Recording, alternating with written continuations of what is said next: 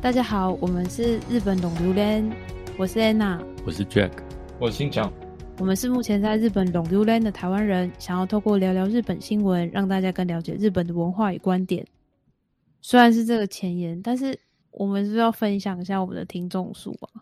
好，因为我们想让大家了解，但这个大家才三个人哎，是我们三个吗？没有，我没有听，我不敢听，好好笑哦。没有啦，我我们上一次会这么少，是因为那个我们好像两三周没有没有上传了，对，所以我们原本就很少的听众数，又进一步。又更少了，他们可能就没注意到我们更新了，对对，演演算法的问题嘛，演算法就抛弃我们了，可能那听众就觉得说啊，这三个人终于放弃了，这样子，不要再坚持了，这三个没有天分啊，我们回来了。没错，赶快回来听。啊，我们今天新闻是想要跟大家聊聊，就是日本的 whisky 最近卖出了一个新高，就是世纪新高的价格。你们你们有喜欢喝 whisky 吗？我就只是喝一个气氛哦。Jack 因为要准备这个题目，所以他从下午就开始喝 whisky 了。没有没有，就喝一杯而已。那信讲嘞，信讲喜欢喝吗？哎，我还算喜欢诶，日本的 whisky 有有喜欢。之前还有一次，我受朋友之托，然后带去美国，这样他们就是他们也蛮喜欢日本的 whisky。那时候是带那个响，就是 Hibiki 是不是？对对，Hibiki。嗯，那个有一个小故事，就是我那时候是二零一六年的时候带去，然后那个那一只是花鸟风月。然后带过去的时候呢，我先去 Kansas City，然后才去加州找他。结果我国内线飞过去找他的时候，我忘记带了，我忘记带过去了。结果我再飞回 Kansas City，再再又把那只同样那只就带回那时候带回台湾去了，就那一只就没有给他。然后呢，他今年结婚，对他今年结婚，我就把那一只再带去给他，就同同样那一只酒就放了，放到二零二二，就放了这个六年，然后拿拿去给他。然后呢，这一支酒现在那时候的价值大概是一百多块美金，一两百块美金。然后现在的价值应该有接近十万台币，就是同样一支，因为它这是限量，它之后就没产了那那一支，然后就呃变成他的这个结婚的礼物这样子。哇，所以你帮他投资哎？对啊，这个投报率。难以估算呢，因为分母是零啊。所以你说他六年之间涨了快三十倍，二对二三十倍。对我我我在做这个这一期的功课的时候，我也很惊讶，就是 whisky 其实在世界各地是被当成投资商品的。对我一直就只是喝一个气氛这样子。怎么办？你你原本的老板送你那个，你就立刻合掉了？没有，那个是没有年份，那个是没有年份，没有没有年份的不值钱哦。对对对，好有趣哦。没错。好，那我们要开始今天的新闻哦。好的。熟成シングルモルトウイスキー山崎55年がニューヨークで競売にかけられ17日に60万ドル、約8100万円で落札された。競売をでサザビースが発表した予想落札価格を上回り、日本産ウイスキーの人気の高さの反映した。嗯，三得利长期陈酿单一麦芽威士忌三期五十五年，在美国纽约拍卖，六月十七日以六十万美元（约合八千一百万日元）成交。拍卖巨头富比士宣布，它超出了预期的成交价格，反映了日本威士忌受欢迎的程度。哇，一支酒卖八千一百万日元哎！对对，可能那个新新厂的朋友再放个二二三十年，也可以有这个价格。哇，好厉害哦！这一支是什么时候的？这一支是一九六四年的酒，哇，它是好像是调和麦芽，所以它是一九六四年的白橡木桶原酒，加上一九六零年的蒸馏的原酒，就调和而成的。然后其实三七五十五年在二零二零年六月才面世哦，然后它是历年酒龄最高的日本威士忌之一，出版限量只有一百瓶。哦，又是限量，对，就很很厉害这样子。对，然后其中一瓶在香港拍卖，二零二零年的时候拍卖，那时候估价是台币两百万。那时候就两百万了，对，哇，然后现在是两千万台币，差不多。呃，那时候是第一版啊，那这时候可能是第二版或第三版了。对，那哎，你刚刚是说六十万美金哦？对啊，六十万美金是多少？所以现在因为八千万日元啊，所以大概两千万台币左右。哦，已经可以买房子了。哎，真的耶，shit！你是说那那瓶威士忌就是这样喝喝喝，然后就把一个 三房两厅喝掉这样子？对啊，这个到底多享受？超可怕的，超可怕的。对，那其实三期五十五年。它之前那一版叫三期五十年，然后成交价是动辄数百万港元，对，所以就是二零二零年上市的三期五十五年就非常受大家关注。然后它的包装非常讲究，就是它酒瓶上的五十五的字样还会烫金沙写成，然后把每一位买家的名字刻在瓶底这样子。然后它那个木盒会用什么水油跟橡木两个酒桶的原料制成啊，好像漆上。洛河漆的黑色，然后瓶口以以手工制作的月前盒子包覆，然后并打上传统的京都边绳打结。什么？我先翻白眼。我觉得他很大会宣传的，他噱头好多。对我，我也是就做这一期功课才发现，whisky 根本就是一个投资商品哦。对，它不单纯只是一个酒而已。当时的时候是说。如果你要从就是厂商那边买到三期五十五年是非常困难的，就是初期的五十五年限量就一百瓶，然后二月份的时候以抽签的方法选出买家，并且只限日本居民参与，所以一堆人就在找那个日本朋友帮他们抽签这样子。哦，对啊，这感觉已经是抽绿卡等级的，比绿卡还难抽，我觉得。真的真的很可怕，对。那那个时候，二零二零年的时候，台湾有两瓶，好一瓶要要价一百七十多万台币吧？像谁买的？谁知道啊？哦，郭台铭之类的吧？哦，所以就是一个来历响当当的酒了。就是再来想要跟大家聊聊日本的威士忌哦，就是日本威士忌主要分为两大蒸馏所，一大是三得利嘛，就是三托里的三崎蒸馏所。好像在京都附近吧，然后另外一个是 Nika 的鱼市蒸馏所，好像在北海道吗？对对，然后那个时候其实他们好像是原本两个都是在同一家公司里面工作的，但是有其中一个就很想一心要追求呃苏格兰威士忌的风格，然后另外一个人就是觉得我们要做日本人会喜欢的酒，嗯，对，那那个一心追求苏格兰风味的那一位竹鹤正孝，他就去了。北海道，然后创立了于氏蒸馏所这样子。对，因为他也觉得就是北海道那边的纬度跟气候比较贴近苏格兰这样。对对对对对，嗯对。那那个时候因为。Whisky 好像要两年的收成时间，所以前两年它是没有东西卖的，所以前两年它是在卖当地热销的果汁，所以它叫做大日本果汁株式会社，所以叫日果 Nika。好可爱哦！对对对，是是这样来的。其实我也觉得很希望，就是台湾可以有很有名的自己的酒厂哦。有啊，不是格马兰吗？对啦，对啊。可是除了格马兰之外，还有吗？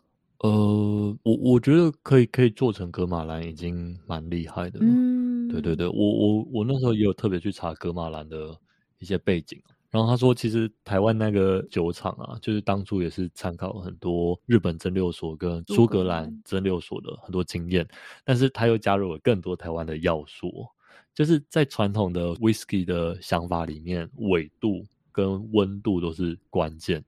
那这种温带国家的酒，就是在在台湾要怎么怎么酿出来？然后他们好像就发现说，台湾的温度其实很棒哦，就是在格马兰存放三年的酒，相当于苏格兰十八年的酒质。怎么可能？台湾是有什么没有，就温度温厚的温度更高哦。哦，对对对那就放去赤道就好了。哎，对，啊，就送去非洲就好了。对啊，可能十八年就是一年。没有，他他那些那个呃那个熟成的 process 都是商业机密啊，哦，所以肯定是没这么简单的。对，嗯那听说格马兰是它在熟成的过程中会有很多酒蒸发掉，嗯，所以可能格马兰的成本是更高的。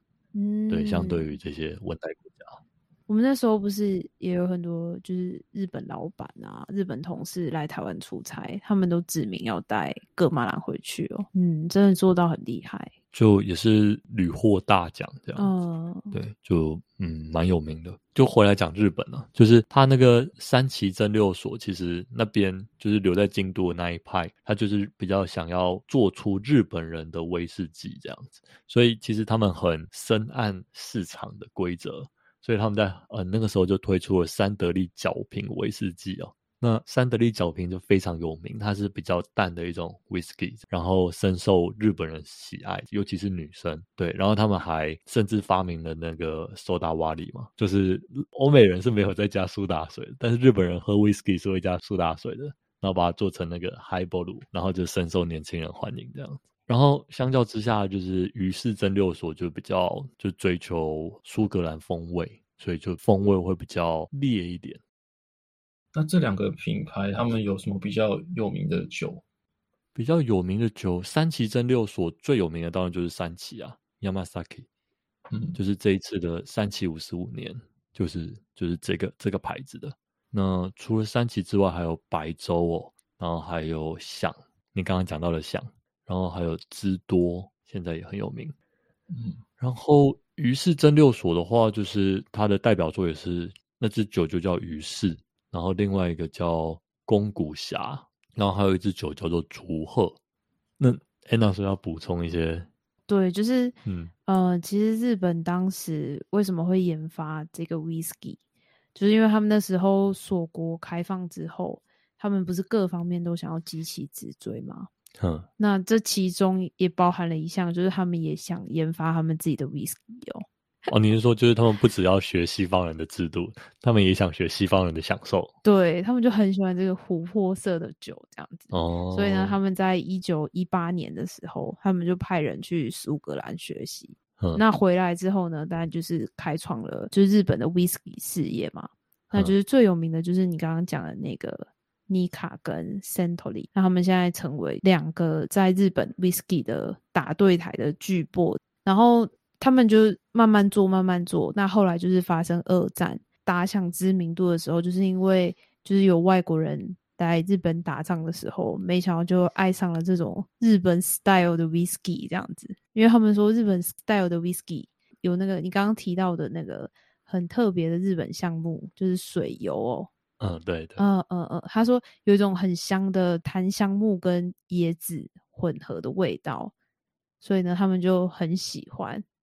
所以就、哦反正就是也是因为战争的关系，然后就没想到就是日本的 whisky 就销到了全球，就打响名号。我觉得你这个是假消息耶，真的吗？为什么？因为没有人来日本打过仗啊。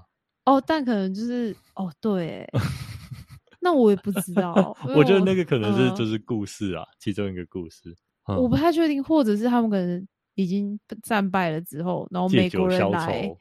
哦，美国人来接、哦、接手日本的时候，呵呵然后就没想到爱上了，一喝就爱。上了。对，哦啊，嗯也是一个可能性。嗯，对对对。不过就是我后来有查，就是日本威士忌最近几年真的非常红哦，但是其实开始红是两千年才开始的，嗯，为什么啊？主要是因为炒作了。哦，对，那时候炒作的那个蒸馏所其实叫做清景泽蒸馏所，那它最后它其实倒掉了。对，炒太高吗？还是什他没有没有没有，他们那时候因为一九九零金融泡沫嘛，那其实全世界都不景气，然后苏格兰威士忌跟日本的威士忌其实销量都一直减哦。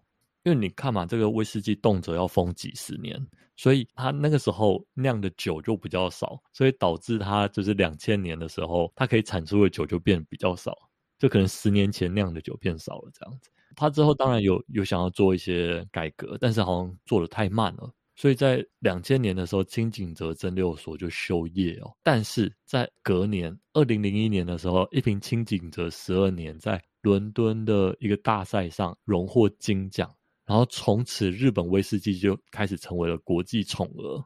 哇！就是在金井泽酒之后，就开始各个酒厂的酒就开始屡获大奖。那那个时候他倒掉了嘛？那他最后一批酒是卖给麒麟哦。是卖给 Killing 的，对。然后其中最古老的是一九六零年装酒的第五千六百二十七号桶，因为在二零一三年装瓶，所以那一桶已经五十二年了。那个时候就打破当时的最高价，达到两百万日元。那时候是比日本最贵的三七五十年还要再贵两倍。所以就是现在，如果你去找清井泽蒸馏所的酒，已经是非常非常贵的了，因为它已经完全没有在生产了。因为它这一波炒作，就进一步带起了三旗啊，还有那个鱼市的炒作这样子。嗯，对，然后三崎跟鱼市就开始说，我不确定是商业炒作还是什么，他们就开始说啊，我们根本没有准备这么多酒，因为我们的酒原本都只卖给日本国内，没想到我们突然变得这么红，所以我们要停卖啊，然后又更贵，又更贵了。就是他们说我们产量不够了，所以就是我们要停卖，然后就是你们还是可以在市面上买到那种不带年份的酒。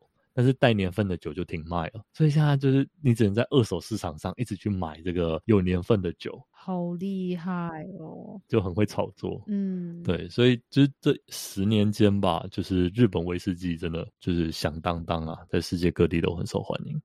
那如果我们想要入手的话，应该要买什么酒？你说投资吗？对啊，你当时怎么怎么愿意把那个响就是送他？呃，当时送的时候不知道价格了。哦哦，不知道它会涨那么多。如果是如果是我，我就把它卖掉，然后买一瓶便宜的送他。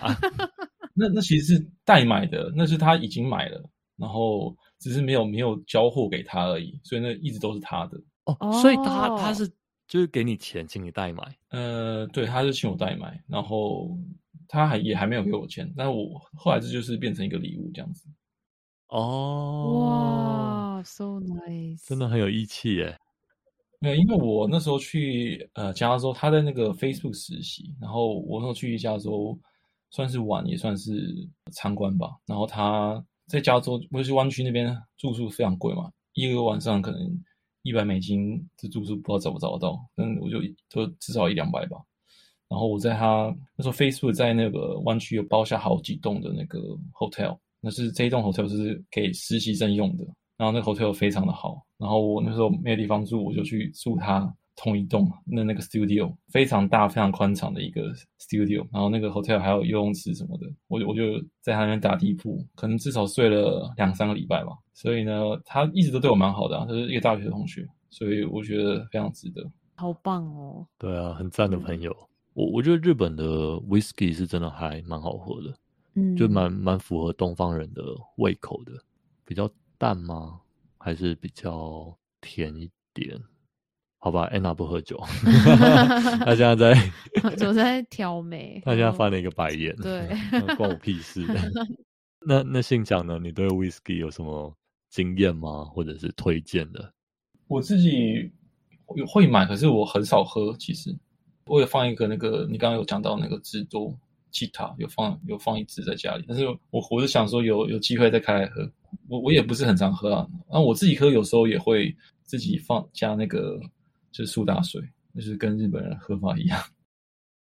好，那我们今天就录到这里喽。如果想跟我们互动的人，欢迎来我们 Apple Podcast 下方留言。拜拜，拜拜，拜拜。